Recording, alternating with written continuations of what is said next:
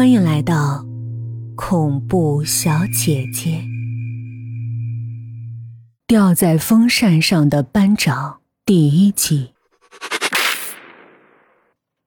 如果班主任将教室的钥匙交给你，那就意味着一件很倒霉的差事会降临到你头上。你必须每天比别的同学早起半个小时，七点就赶到教室开门。哪怕有一次赖床迟到，等待你的都是一群喋喋不休的同学，不耐烦的催促你、指责你。即使你已经连头发都没来得及梳，就得匆匆赶到这儿来。他们永远是这么不知好歹。像我这种钥匙的保管者，就是得遇见这种倒霉事儿。但钥匙保管者有时候还会遇上比这糟糕一千倍的事儿。例如，成为凶杀现场的第一发现者。当我周三那天一大早赶到学校的时候，教室外的走廊空荡荡的，教室的窗户也被窗帘遮得严严实实。我插进钥匙，门发出尖锐的摩擦声，被我推开。接着，一股刺鼻的血腥味扑面而来。我开教室门开了一个多学期。从未闻过这种异味我皱着眉头走进去，嘀咕着昨天的值日生应该偷懒没倒垃圾，将目光扫向教室门对角的垃圾桶。但是我并没有看到垃圾桶，因为我的视线被挡住了。教室正中央，排骨仔的座位上方，距离他的桌子表面上方不到一根手指的长度，班长的脸。闭着眼，颠倒着，迎向我。他的脑袋正好挡在我的视线和垃圾桶之间，那不是一张活人应该有的脸。我的手脚冰冷僵硬，艰难的想退回教室外，但目光就是没办法从班长的身上移开。他的身体被倒吊着，双手被捆绑在背后，两腿则被粗绳绑住，固定在天花板的风扇的叶轮上。鲜血在他洁白的校服上浸透、扩散开，顺着万有引力流淌过他毫无血色的脸颊。最后，在排骨仔的木桌上，形成了一滩红黑的血迹。和班长垂落的马尾辫搅在一起，就像沾了血的拖把。我忘了自己在学校走道里是如何歇斯底里的跑了多远，才找到老师报警的了。警察很快赶来，并用黄色警戒封条封锁了教室，将其列为犯罪现场。而我们高二四班停了一整天的课。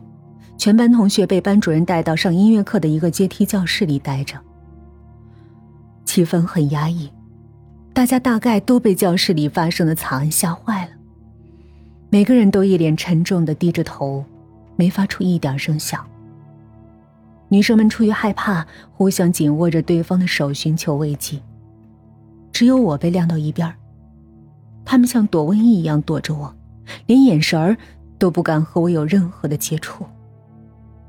我只是发现了班长的尸体而已，我又不是凶手。不过被孤立隔离的不只是我，还有腾讯。此刻他孤零零的坐在不起眼的角落，嘴唇紧抿，右手托着下巴，眼神抑郁的注视着空荡荡的前方。他一定很悲痛，因为班长是他女朋友。与他相处了两年的恋人，突然死在了他们朝夕相处的教室。以后在这教室里上课，恐怕都摆脱不了阴影了吧？不过他的悲痛，更有可能是装出来的。同学之间的八卦消息总是传播的好快，谁和谁在放学回家的路上牵手了？谁在默默的暗恋谁了？谁和谁在课堂上闹矛盾了？不消一天。全班就全知情了，所以前两天在班里疯传的某一条传言，如今就被渲染成了一层恐怖的色彩，在我们每个人的心里一一碾过，留下恐惧和猜疑。班长不是上吊窒息死的，不是被重器击中脑勺倒地死的，偏偏却是被倒吊着死去的。这绝对不是巧合。张林，班主任脸色沉重的推门进来，喊了我的名字：“你跟我过来一下，警察有事要问你。”我战战兢兢跟着班主任到了隔壁楼的一个办公室，里面坐着一个穿着披风而不是警服的中中年男人，他叼着一根烟，手里拿着一份文件在查看。你，就是张林同学吗？他抬头看着我，眼中布满了疲惫的血丝。我点了点头。听说你昨天请了病假，整整一天。都没来学校啊？是，我发烧了，在医院打了一天吊针，哪有好多医生可以帮我作证？我冷汗直流，很唐突的补上最后一句话。推理小说我看的太多了，这老家伙一定是把我当成嫌疑人了。这时候就得补充些不在场证明。陈老师说你是管理教室钥匙的，对吧？那你昨天没来，谁开的门呢？班长也有备用钥匙的，就是为了避免在我没去学校的时候，大家开不了教室的门的情况。还有没有第三个人可能有钥匙啊？你有没有把钥匙给过别人？没有。我把手伸进暗兜，掏出一把钥匙。我每天都把钥匙放在那，就是害怕把它弄丢了，所以。不可能有任何人拿过它。自从有一次一大早跑到教室，发现钥匙不见了之后，我就一直把钥匙藏在衣服的内兜里。好，你可以回去了。那老男人又将头埋在了那份文件里，不再搭理我。当我走出办公室的时候，我好想转身告诉他那条在我们班疯传的留言，提醒他应该将所有的嫌疑都锁定在腾旭身上。但我还是忍住了。我可不想当一个吃螃蟹的人。倘若警察并不重视我提供的情报，而又被腾讯发现是我在指证他的话，后果不堪设想。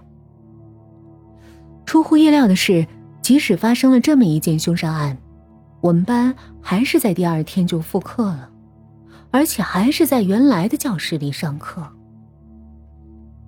每个人来学校时都是一张大变脸。谁会愿意回到那间死过人的教室上课呀？但最倒霉的还是排骨仔。虽然他的桌子已经被换掉了，不过没人想在死过人的位置上待着，更别说他头顶上转动的电风扇曾经倒吊着一具尸体。排骨仔真的很惨，因为身形瘦小，总是被班里的恶霸鬼头欺负。鬼头总是喜欢用各种污言碎语嘲讽排骨仔。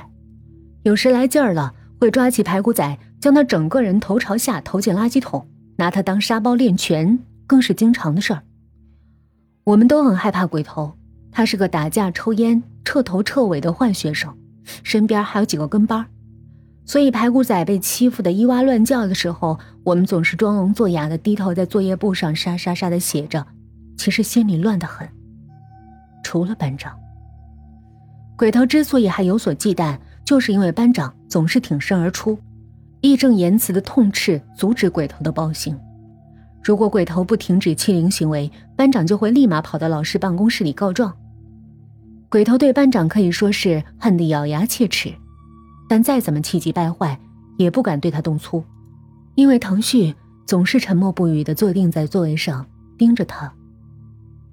每次鬼头和班长对峙，腾旭就会摆出那种冷酷阴狠的表情。让人不寒而栗，似乎鬼头只要动班长一根毫毛，他就会在下一秒将鬼头的脖子扭断。虽然听起来，班长就像是正邪对战里正气凛然的那一方，但其实，我们都很讨厌他。没有人喜欢一个严厉有余、慈祥不足的班主任，更别说班长一直扮演着班主任不在时的变本加厉的班主任那种角色。明明和我们同龄。却永远在居高临下的要求我们，命令我们。我们被迫遵守铁一样的纪律，只因为他手里有一本平时的成绩手册。如果自己的名字被他登记在上面太多次，那么家长会时，你那出席的爸妈就注定丢面子，因为那比黑板还大的投影屏幕上，行为不检点的学生名单上就会赫然有你的大名。我们讨厌他的吹毛求疵，厌恶他的狐假虎威，所以有时候当鬼头在他头上动土，惹得他火冒三丈的时候，我们都会产生一种莫名的快感。我们一方面出于恐惧而祈求他的庇护，一方面又唾弃他的存在，这就是我们对班长又爱又恨的矛盾情感。不过这架天平，最终还是在上星期彻底倒向了讨伐班长的方向。那个总是铁青着脸对我们百般严苛的班长，在上周意外的将我们全班交的订阅教育特区报的费用全部弄丢了。大家终于逮到机会。借此狠狠地责骂了他的办事不力，就像我没有准时在早上开教室门一样。但最为激化矛盾的是，班长竟然很不要脸的要求我们再交一次钱。那一刻，我想大家第一次希望鬼头能狠狠地扇他一耳光。可如今，班长死了，教室里的每一个人眉宇间都有一股隐隐的忧伤，就连鬼头也一反常态的。没在今天欺负任何人。或许有过身边人死亡的经历，我们会成熟的更快。死亡擦身而过，给予了我们勇气，因为它让我们意识到，所有的事情在死亡面前，都变得不值一提。于是我们，敢于反抗一切。